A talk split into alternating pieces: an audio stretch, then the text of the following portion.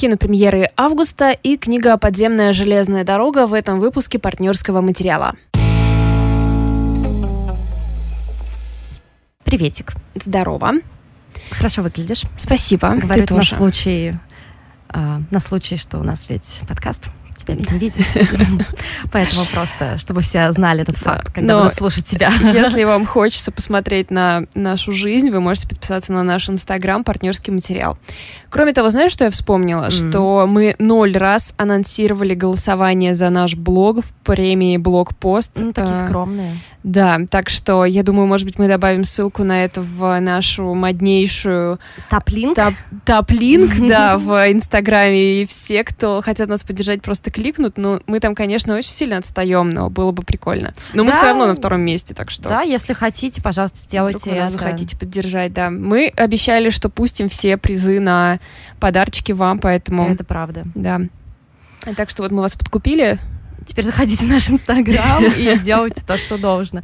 Э, кроме того, вы можете зайти в наш Инстаграм и посмотреть мой пост про фильмы, потом, э, про сериалы, потому что сегодня я буду анонсировать кинопремьеры августа. А в Инстаграме есть пост про два неплохих новых относительно сериала. Первый называется «Черный понедельник», второй называется, я не знаю, «Пацаны», ну, «Boys», «The Boys».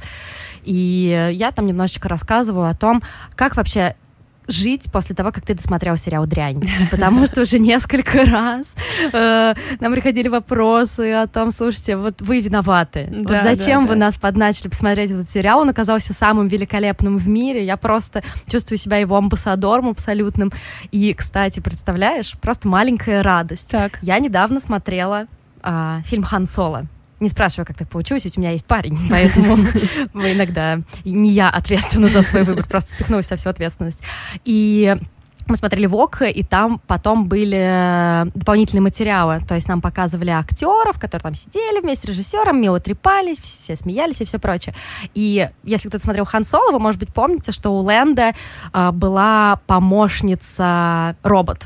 Так. То есть она робот, поэтому я только предполагала, что ее озвучивал кто-то очень классный, потому что это такой очень характерный mm. девушка-робот, которая выступает против дискриминации роботов, хочет их всех освобождать. На самом деле, кроме шуток, но Хан Соло мне показался довольно увлекательным фильмом. Я его, в принципе, с удовольствием посмотрела на одном дыхании. Не скажу, что он будет входить в мой топ, и, но скажу так, если бы я была 13-летней, я была просто в восторге, потому что все эти шуточки для 13-летних, ох, очень хорошо. Так вот, и потом я вижу актерский состав, и как ты думаешь, кто озвучивает эту прекрасную женщину-робота?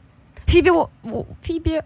А, помоги мне, Уотер Бридж. Я не знаю, Фиби... я ее флибэк про себя Фиби называю. Уотер Бридж. Да, mm-hmm. это та самая героиня, которая подарила нам дрянь, которая ее написал, когда написал сценарий, который сыграл главную роль, и просто я сидела, наверное, минут пять, такая, «А, ты моя красавица, я буду смеяться над тем, что ты говоришь. Я заметила, что у нас тоже в комментариях часто проскакивает, что люди посмотрели и хотят, чтобы вы теперь все посмотрели. Я да. чувствую, как мы такая небольшая, типа, секта да. миссионерская, и э, что-то вроде, знаешь, вот этой структуры, как в Amway, как это называется? Пирамида какая-то да, маркетинговая. Да, маркетинговая, как же это называется? Сетевой маркетинг, Сетевой да? маркетинг, да. Да, да, И типа вот мы заразили несколько человек, они заразят еще несколько человек, и все закончится только когда, когда все люди посмотрят этот сериал. Да, секта имени Фиби. Вперед, Фиби! Мы с тобой. Так вот, перейдем, так как вы уже все поняли, что пока вы не подпишетесь на нас в Инстаграме, ничего вообще не случится. Поэтому я надеюсь, в том числе что... наших постов там. Поэтому я уже надеюсь, что вы это все сделали. И перейдем к новинкам августа. Ну, естественно, главная новинка одна, мне кажется, да? На самом деле нет. нет? Если ты про Тарантино, да. Я вот попозже про него расскажу. Ну, ладно. Сначала я хотела бы упомянуть один фильм, который я очень сильно жду. Называется «Маленькое красное платье» в оригинале In Fabric. Его снял Питер Стрикленд. И я думаю, что это будет один из моих любимых фильмов. Опять завышенное ожидание, моя вечная проблема. Но в чем суть? Это история банковской служащей средних лет, у которой ну, в жизни ничего хорошего вроде как не происходит. У нее есть взрослый сын, такой немножечко недотепа, у которого отношения с еще более взрослой женщиной, которая, кстати, играет Гвендолин Кристи. Mm-hmm. Это та самая Бриена Тарт из mm-hmm. э, «Игры престолов». И она пытается развлечь себя, главная героиня пытается развлечь себя тем, что ходит на свидания из газетных объявлений, и как-то она оказывается в магазине, в магазине одежды, и Продавщица с вкрадчивым голосом, очень необычной внешностью, уговаривает ее купить шелковое кроваво-красное платье. О, это начинается как страшилки, типа «не надевай красные ну, перчатки». Типа, да. И на самом деле это хоррор. Ну, пишут, что он комедийный хоррор, но так как я его не смотрела, поэтому я основываюсь только на рецензии, которые я прочитала, и на трейлере, который вызвал у меня просто мурашки абсолютно. И насколько я понимаю, это будет такое заигрывание с жанром джала хоррора. Это изначально итальянский хоррор, очень такой эротизированный, mm-hmm. очень эстетский, то есть весь этот а, еле слышный шорох шелка, красивые женщины, там кадры э, с красивыми руками, отражение в зеркалах, убийство, кровь, вот это все. Самый известный пример это, конечно, Суспирио Дарио Арджента и наверное, больше людей смотрели ремейк Суспирии, который снял вот, не облажайся, Лид, не облажайся, пожалуйста. Лука Гуаданьино. Yes. Подборку, Просто. как Лида в прошлый раз пыталась а, произнести это имя, вы можете послушать в нашем выпуске, который приходится на Лидин день рождения. Да, это где-то в мае, по-моему, да. А, да, Гуаданьино. Я справилась, я молодец. То есть тоже такое заигрывание с этим жанром, но как пишет, например, Станислав Зельвенский, который, в отличие от меня, этот фильм посмотрел, счастливчик, то это такой АСМР хоррор. Ты знаешь, что такое АСМР, да? Да, да, да. То есть я сейчас попытаюсь объяснить, если кто-то не в курсе. Это такой жанр, не знаю, интернет-наслаждения, когда ты слушаешь именно звуки чего-то очень приятного. Ну, конкретно для тебя приятно. Ну да, да, да. да то, то есть, есть разным людям разные нравятся. Ну да, то есть я видела э, э, оберт, как хрустит обертка от кулича, когда ты ее снимаешь, православный СМР, да. Еще было, ну, самое стандартное, как лопаются пузырики. Нет, но лучше, естественно, это э, тот, который сделал Денис Чужой, его жена, это СМР для 30-летних. А что там? Ты, я вроде тебе скидывала, нет? нет? нет, нет. А, Другой подружке скидывал какой-то. Ладно, потом поговорим.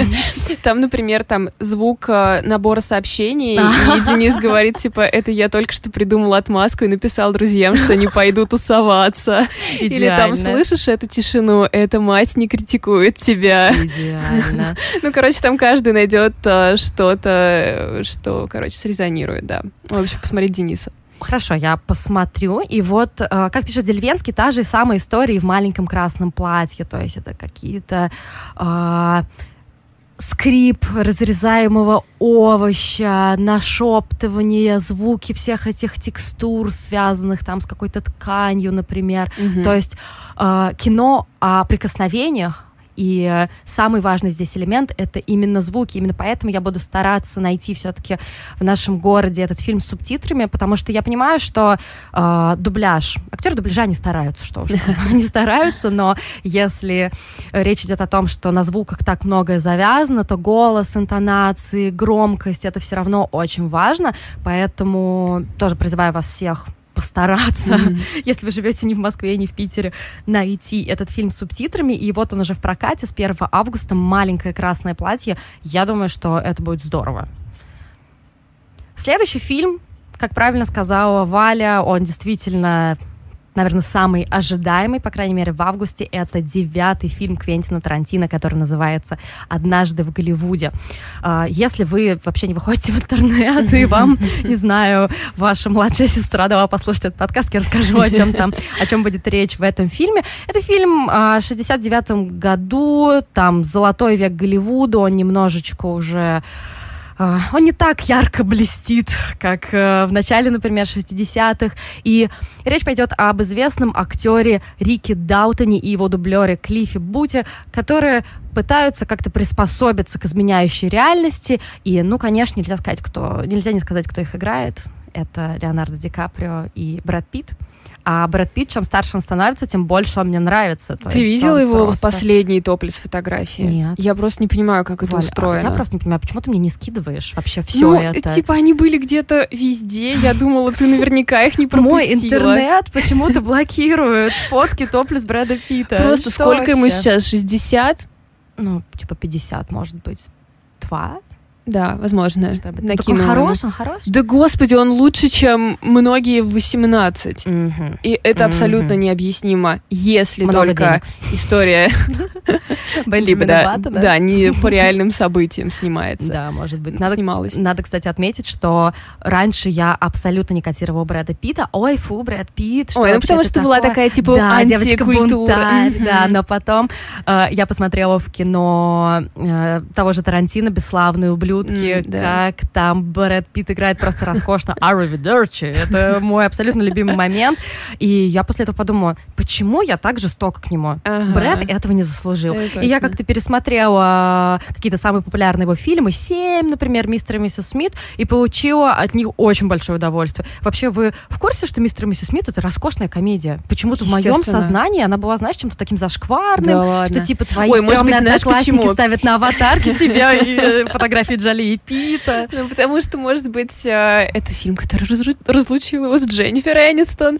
Но Но он свел Дженнифер Энистон после этого с Джастином Терру, а это чуть ли не моя самая любимая пара, и когда они расстались, мое сердечко абсолютно было в дребезги. Ну и кроме Просто того, согла- ну пара Джоли и Пита все-таки это национальное достояние бывшее. Жаль, что они разошлись, да. Да. Ну, короче, Немножко сплетен никогда да, не обсудили про самый глубокий анализ. Да. Ам, да. Это были Лида и Валя, самый глубокий анализ кино всегда для вас.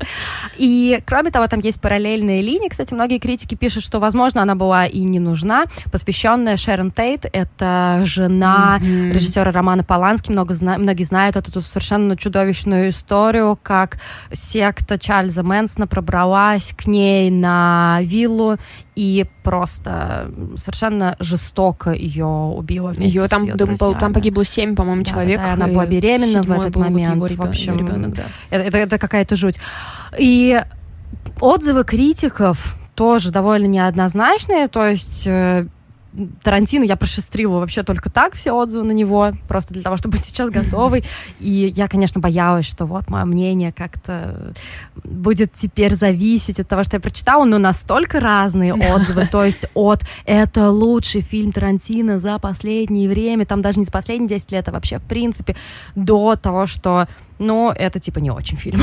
ну, то есть, что он не вытянул концовку, что нет какого-то катарсиса. Вы помните, что я не помню, как ставить ударение, поэтому просто произношу э, катарсиса. да. Нет, а интересно, как в этом случае поступать самому Тарантино, который собирался уйти из кино, если фильм хороший, и остаться, если он плохой. Так Вот. может, это просто заговор? Может быть, всем раздали квоту, типа 50 на 50 положительных и негативных рецензий, чтобы Тарантино не знал, что делать, и снял еще фильм. На самом деле, мне кажется, что Тарантино ставит в очень неловкую ситуацию своих поклонников. То есть, с одной стороны, вышел новый фильм Тарантино, просто shut up and take my money. Что ты еще можешь делать? Конечно же, ты идешь в кино, чтобы старичку перепало там несколько рублей от себя. Но с другой стороны, он ведь говорит, что если фильм будет неуспешный, значит, это будет его последний фильм. И ты только думаешь, хм, Нет, наоборот.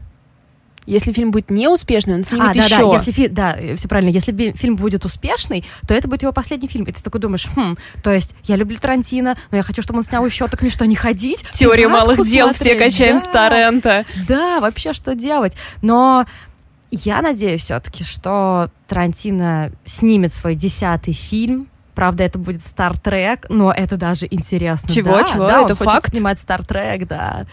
И я, когда увидела эту новость, может быть, полгода назад, я такая, окей. Ну Но ладно, это он будет, знает, что делает. это будет как минимум интересно и... Да, но последний фильм Стартрек.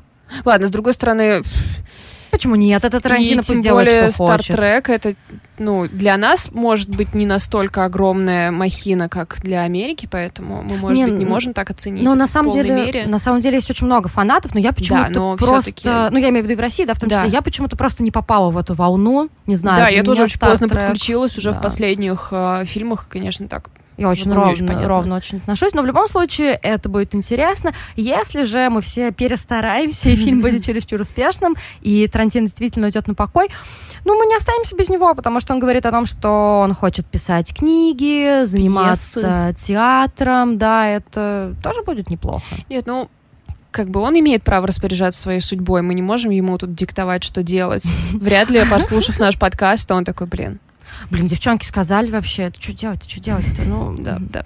Ну, Мы даем случае, ему волю. В любом случае, каст там, как обычно, просто роскошный, то есть помимо Леонардо Ди Каприо, Брэда Питта, там играет, опять же, Марго Робби, которая играет Шерон Тейт, там играет Эмиль Хирш, моя любимая Маргарет Куэлли, которую я люблю с самого лучшего сериала в мире, который называется «Оставленные». И я уже очень долгое время хочу написать пост, почему «Оставленные» лучший сериал всех времен народов, но так как у меня еще три работы, поэтому... Чем дальше этим, финал да. «Оставленных» а, по времени, тем сложнее тебе будет написать этот пост. Да, с этим возникают некоторые проблемы.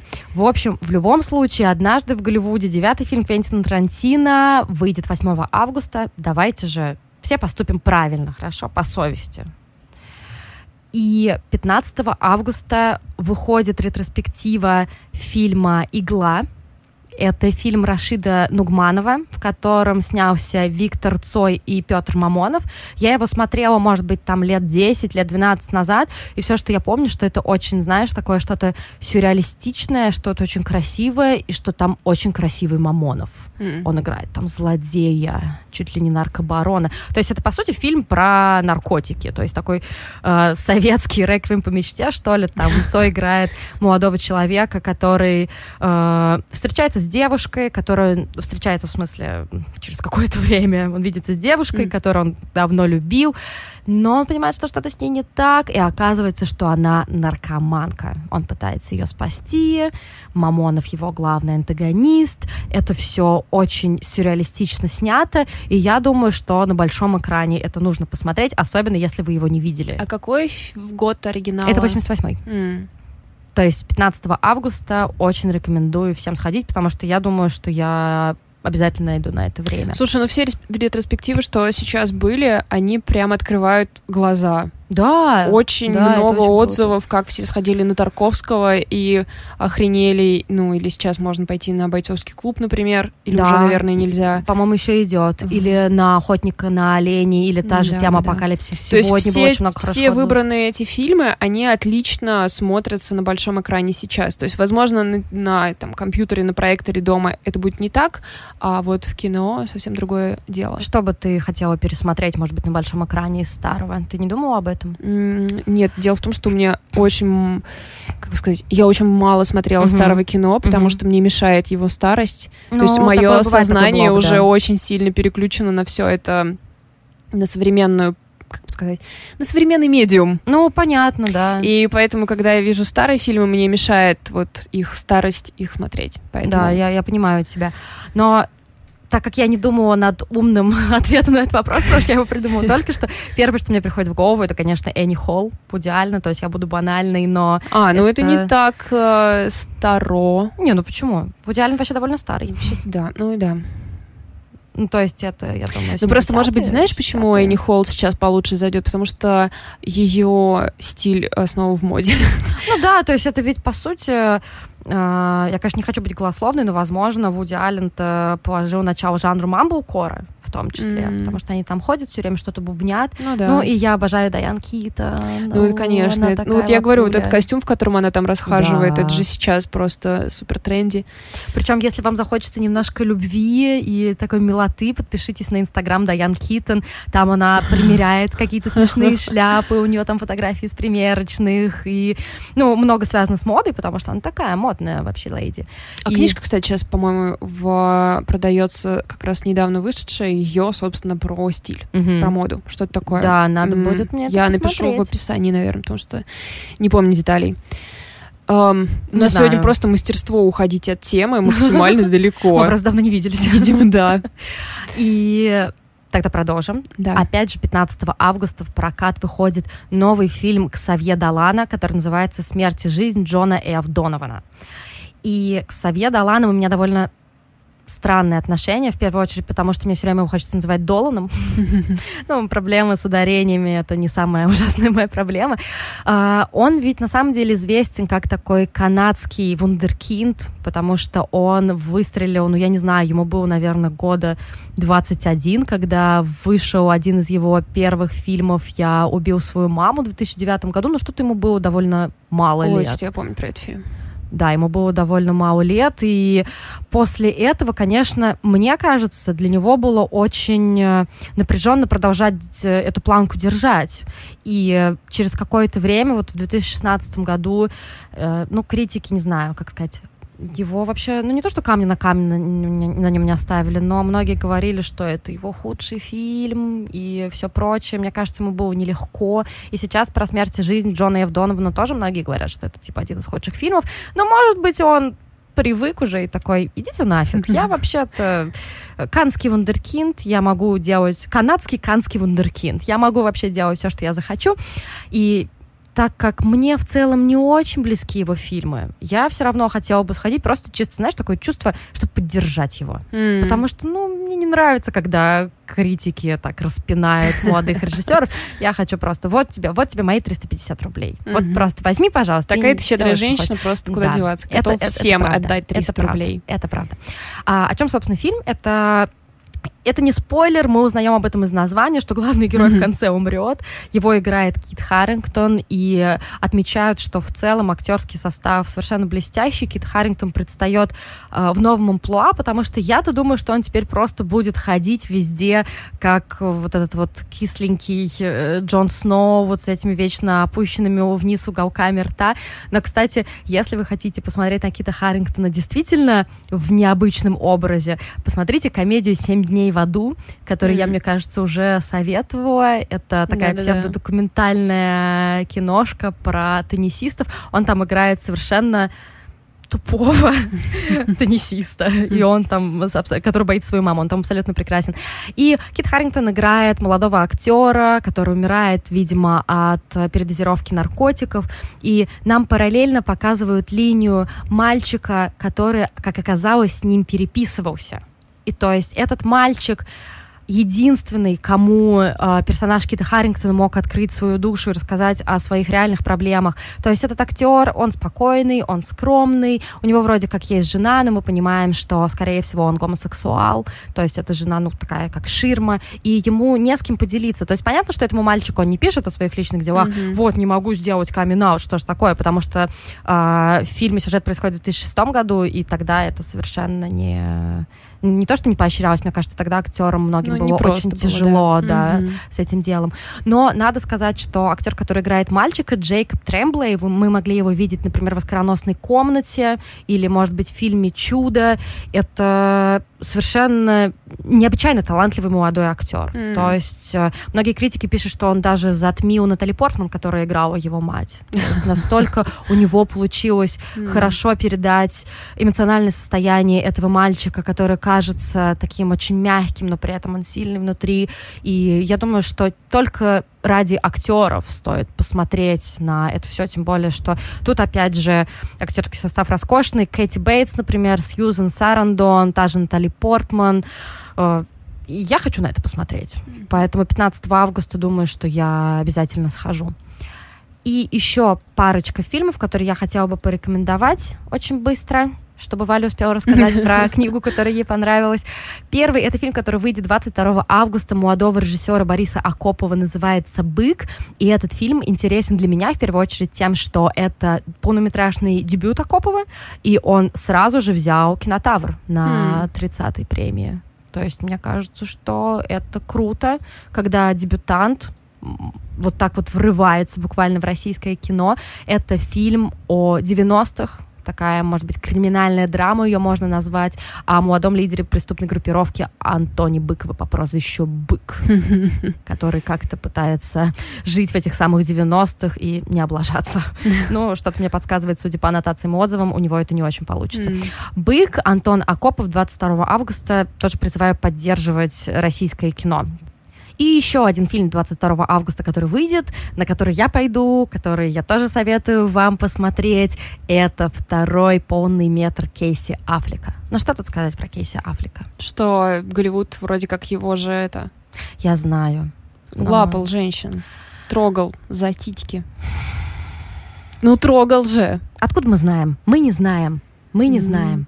Ну, ну, не знаю, каждый кого-нибудь трогал за титьки, так что, скорее всего, знаешь, мне сложно вообще. Я так боялась, что ты поднимешь эту тему перед моими дифирамбами Кейси Аффлека. Ну, ты так спросила, что мы знаем о нем. Это Я думала, ты скажешь, что он самый классный парень в Голливуде вообще просто. Да вроде же у него невыносимый характер, говорили. Какая разница? Я же не собираюсь с ним общаться.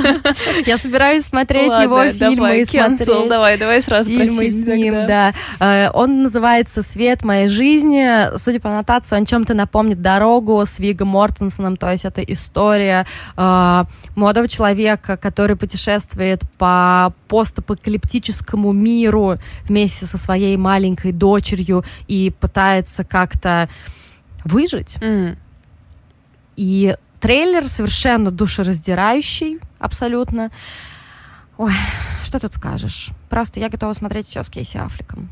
Ну ладно, я вообще... люблю постапокалиптические Мне вообще вещи. многого не надо, и мне кажется, все, кто смотрел «Манчестер у моря», готов ему все простить. Кстати, не так давно, может быть, пару лет назад вышел фильм «История призрака» с ним и с Руни Марой. Это такое очень грустная, немножко фантастическая Индия про пару, в которой умирает э, супруг, ну или партнер, и как Рунимар пытается с этим смириться. А у Кейси Африка, собственно, была очень классная роль. Мы его видим первые 10 минут, а потом он просто предстает как классическое привидение в простыне с черными да. глазами, которое наблюдает за ней в доме все, что она делает. То есть такое очень медленное, немножко А, а на гончарном кино. круге он не помогает ей ничего к сожалению, произвести? Нет, к сожалению, нет. Глупо.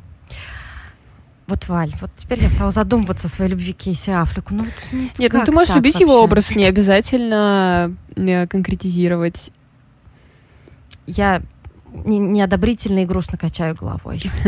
Просто веду себя как э, главный герой фильма Фрэнк, который должен был носить большую голову и говорить все свои эмоции. Также и я. В общем, 22 августа, если вы все еще хотите дать шанс Кейси Аффлеку, э, давайте все пойдем на свет моей жизни. Так. Теперь ты расскажи. Теперь я.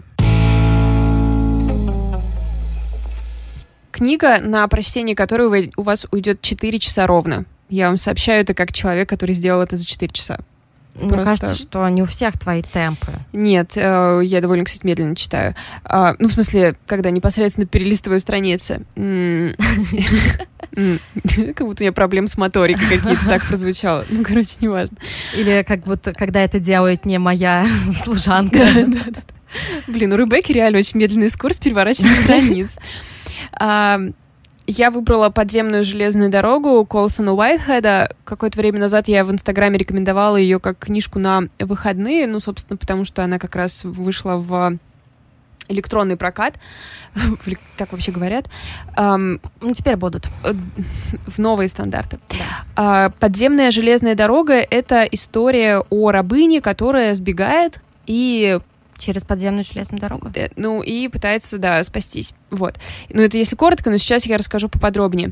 А, во-первых, что нужно знать про эту книгу, это некоторый ее бэкграунд, а, потому что, возможно, в первое время вам не покажется, что это стоит того, потому что первые несколько там десятков страниц у вас будет точное ощущение, что вы это читали, потому что это описание жизни на плантации, оно довольно, эм, ну, как бы сказать, с уважением относясь к тому, через что приходилось проходить этим людям с точки зрения новой информации, в этом ничего нет. Да, э, плантаторы могли быть психопатами и э, людей истязать просто ради забавы, да, их погонщики были ужасными людьми, да, они работали в ужасных условиях и точно так же ужасно относились друг к другу, поскольку все находятся в режиме выживания. Mm-hmm. И, ну, то есть поначалу не очень понятно, почему ты это снова читаешь. А, но что нужно знать о этой книге, это то, что она получила Пулитцеровскую премию. Она была выбрана в, э, бук, в книжный клуб Опры Уинфри я знаю, что для многих это звучит странно, как я говорю это как, эм, как, как бы сказать, как преимущество, но на самом деле у Опры невероятный книжный вкус, и mm. как только книга попадает в ее club, как только на нее вешают вот этот тег, а, ну, автор просто покупает себе три дома. После Ничего этого, себе. потому что тиражи взлетают до небес. Скорее всего, она экранизируется через какое-то время. То есть это Галина Юзефович Америки, умноженная на 50 миллионов приблизительно. Ну, как раз на размер американского книжного рынка.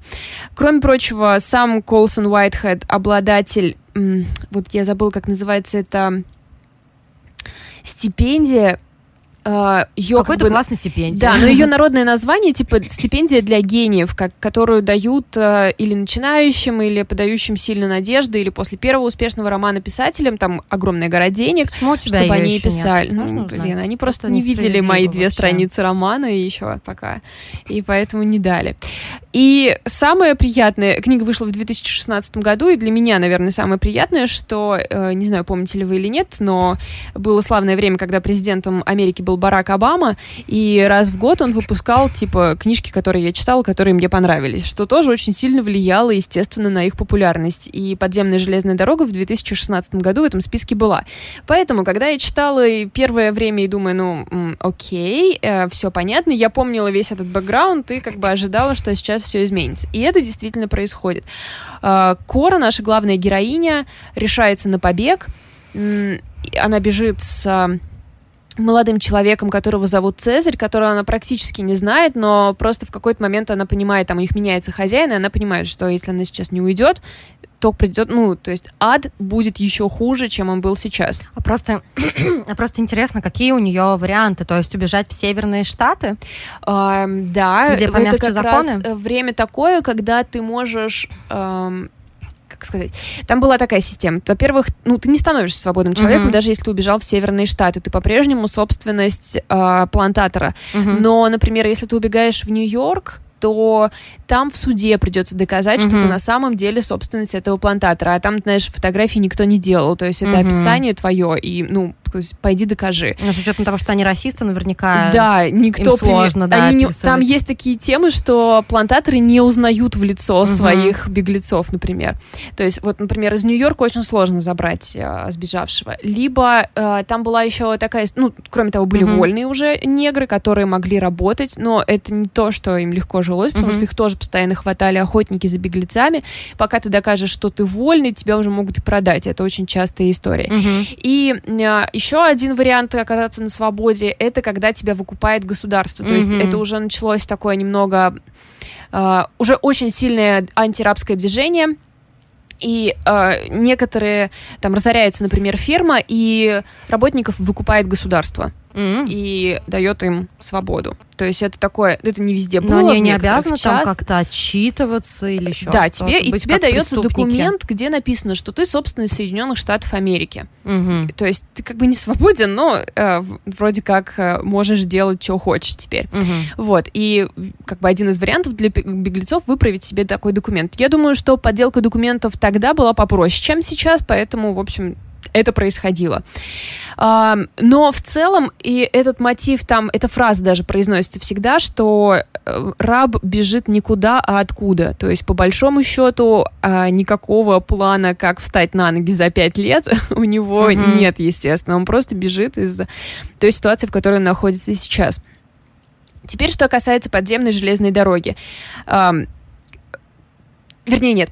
А, наверное, я скажу просто про то, как сама книга устроена. По большому счету, это очень динамичный пейдж-тернер, потому что вся книга — это погоня. То есть Кора убегает, за ней бежит охотник за, э, за беглыми рабами. Угу. Он тоже полноценный герой книги. Мы очень много знаем о его внутреннем мире, Он о его белый? судьбе. Да, да. Ну, из какого-то белого трэша. Угу. У него какая-то безумная совершенно команда, типа индеец с цепочкой ушей вяленых человеческих, еще что-то, ну, короче, такое. Не очень приятные ребята. Они абсолютно безжалостны, и этот охотник зациклен на коре, потому что за, там, типа, 7 лет до этого убежала мама коры. Mm-hmm. И, и он не смог ее поймать? Ее он не смог поймать. А он типа супер легенда. И он извинялся перед э, хозяином, Мейбл так звали ту женщину, и это было для него психологически непросто. И поэтому поймать Кору для него было делом чести. Это очень интересная, кстати говоря, часть истории, потому что Кора ненавидит свою мать, которая... Э, Коре было 10, когда она сбежала, и она рассуждает так, что, конечно, ей было бы сложнее бежать со мной, но что за мать оставит Вообще. своего ребенка? И ну, и мы, как бы побег Мейбл, э, то, что ее не смогли найти за все это время, это для очень многих рабов именно на этой плантации, как э, такая просто надежда, как пример, и к этому очень многие возвращаются. То есть это очень редкий пример успешного побега. Эта история, эта линия завершается абсолютно разбитым сердцем, ну, моим а. Не... То есть нам рассказывают, что случилось с Мейбл на самом деле, как ей удалось там, как, в общем, на самом деле развивалась ее история. Вот. Но, по сути, сама книга это вот очень динамично. Кора бежит, ее догоняют. То есть она прячется в одном месте, оно разоблачено, она прячется в другом месте, оно разоблачено, ей помогают тут, там. То есть вы можете себе представить примерную динамику. Это очень захватывает. Она бежит через несколько разных штатов, и это дает Уайтхеду э, возможность показать нам это такой экскурс в историю, типа самые страшные мифы, легенды и факты о том, что происходило тогда. Например, она прибегает и прячется в Южной Каролине, если не путаюсь, Северной. В общем, э, с двумя Каролинами там такая история. В одной ужасные жесткие законы, они там просто каждую пятницу вешают э, людей mm-hmm. на площади, а во второй Каролине, наоборот, э, программа по изучению, как нам в общество встроить черных. Mm-hmm. Mm-hmm. Они строят им общежитие, дают им работу, учат их. Потом оказывается, что это тоже все не так спроста, и ей оттуда тоже приходится сбежать, то есть это своего рода такой хоррор, то есть ты вроде как, ну знаешь, как это, когда ты оказываешься в приятном месте, но оказывается, что да, оно червивое да, да. очень сильно. И вот оно все, ей помогают какие-то люди, они, кто-то погибает, кого-то ей приходится оставить позади. Это все очень окружено, естественно, кровью и смертью. Самое главное — это подземная железная дорога. То есть первый их пункт с Цезарем, куда они бегут, это станция железной дороги, скрытая под э, домом одного там человека, который им помогает. И они буквально садятся на поезд и едут по подземной дороге.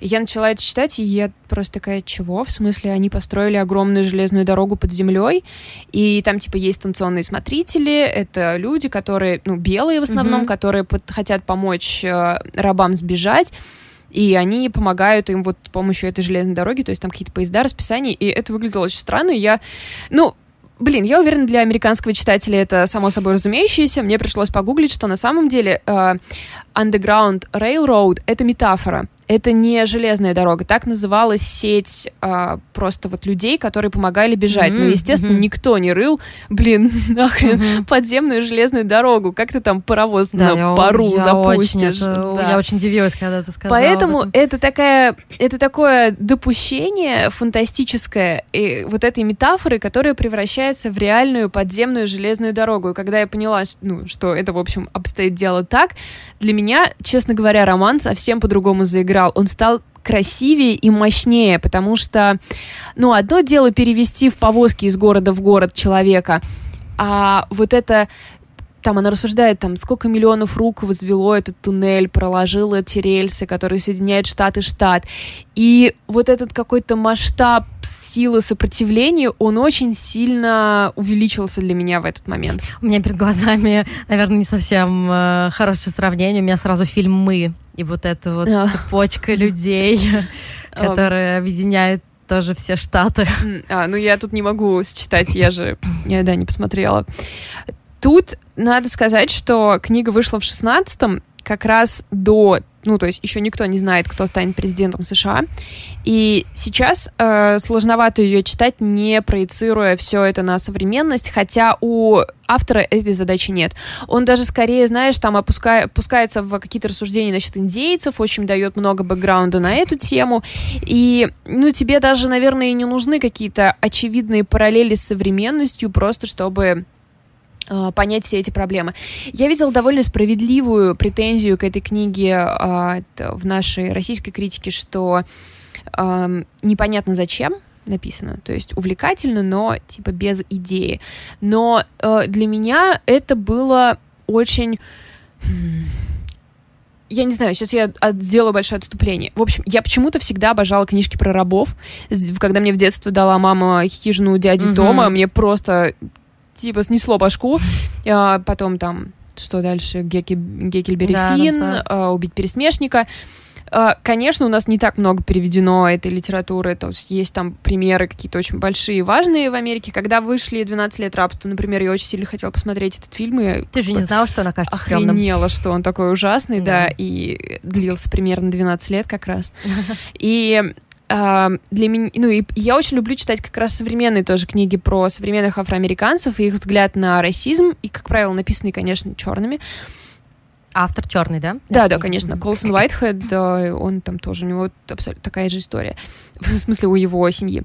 И мне просто кажется, что расизм э, это очень универсальная проблема, которую можно спроецировать на что угодно. Заменить э, белых и черных на, на женщин, мужчин, мужчин и женщин, да. на там, не знаю, таджиков и русских, угу. на что на богатых и бедных, на чиновника, на ОМОНовца, на кого угодно. То есть это абсолютно универсальная формула отношений людей друг с другом. И то, что рабство и потом сегрегация и потом просто бытовой расизм, это несуществующий пример развития этой проблемы от нуля до максимума. То есть... Э, ну, конечно, тут нет, как-то хочется, ну, конечно, максимум, наверное, был геноцид евреев, да, но идеи в основе этого, они такие же, там все одинаковое. Мы имеем право на большее, ну, чем просто другие ксенофобия, люди. да, ксенофобия. Да, абсолютно. И это очень универсально. Поэтому для меня все эти вот истории, они как раз, ну, а, я не могу сказать, что я к ним не имею отношения, потому что мы тут можем нигер говорить, потому что мы негров никогда, значит, в рабстве не держали. Вот очень популярная угу, в да, России фраза. Ну, не считаю, что это так, потому что как бы мир у нас глобализирован, и но у нас есть у нас одна проблема. У нас есть абсолютно э, уничижительное слово, такое слово, как хачик, например, ну, просто да. отвратительное. И это очень, очень похожие, сложные истории, взаимоотношения с Кавказом. Так что тут действительно ты права, можно найти какие угодно параллели. И кроме того, из того, что ты рассказала, я подумала, тут есть еще вторая важная мысль. Это мысль о, сплач... о сплачивании сплочение. Mm. Почему слова даются мне так тяжело? Может быть, мне пора как-то задуматься об этом. В общем, это мысль о каком-то комьюнити людей, которые вынуждены защищаться, вынуждены защищать себя, своих близких, и при этом создавать какие-то сообщества. И то, как э, та метафора, о которой ты рассказала, мне кажется, она очень красивая, она действительно может отнес... быть отнесена к кому угодно, допустим, к тем же самым феминисткам, например. Ну, тут для меня, например, было, когда я читала про этих белых, а, помогавшим черным сбежать. Это такая буквально сеть подпольная, да, разведчики. Мне вспоминалось там книги о Великой Отечественной войне, да.